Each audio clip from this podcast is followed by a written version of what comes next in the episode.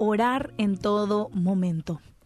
Y hoy quiero invitarte a hacer algo que quizás normalmente no haces, pero te invito a que puedas orar por quienes no conoces. Es muy fácil orar o, quizás no es tan complicado orar por personas y necesidades de, de quienes conocemos y de quienes amamos, ¿verdad? Pero quizás hoy mira, te, desafío, te desafío a que puedas orar por personas quienes no, no conoces, digo bien. Hoy hay demasiada gente necesitada en todo el mundo y es tiempo de interceder. Y no hablo tan solamente de necesidades materiales, sino todo tipo de necesidad.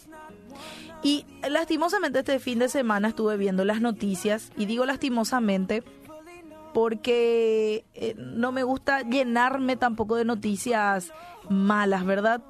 Pero es importante igual informarse.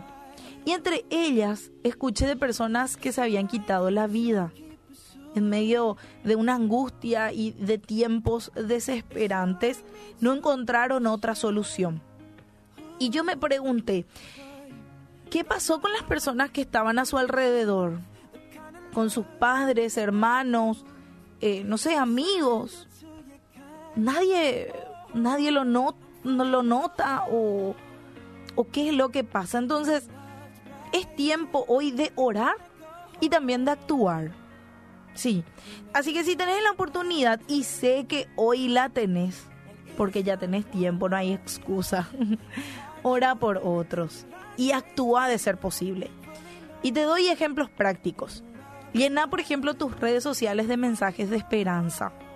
Habla de Dios a través de caracteres del WhatsApp o de tu estado. Es tan importante que lo hagas hoy. Así que debemos orar y actuar para ayudar a las personas que no tienen, por ejemplo, trabajo hoy, que se han quedado sin trabajo, por provisiones para quienes no tienen manera de ir a buscarla, por consuelo para esas personas que perdieron a sus seres queridos, no solamente por este virus, sino como consecuencia de este virus. Oramos también por los pequeños negocios, actuamos también comprándoles las provisiones, comprándoles de sus materiales.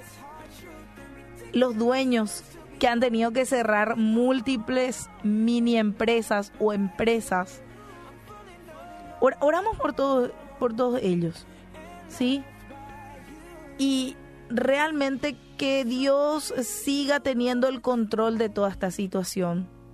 Que cada persona pueda encontrar la manera de protegerse. Y más que nada, de llenarnos de gozo, a pesar de las dificultades, porque ese es nuestro desafío como cristianos, mantenernos gozosos a pesar de las dificultades. Y bien lo decía el apóstol Pablo, y se lo decía a los tesalonicenses en su primera carta, en el capítulo 5 del versículo 16 al 18 dice lo siguiente, estad siempre gozosos, orad sin cesar, dad gracias en todo, porque esta es la voluntad de Dios para con vosotros en Cristo Jesús.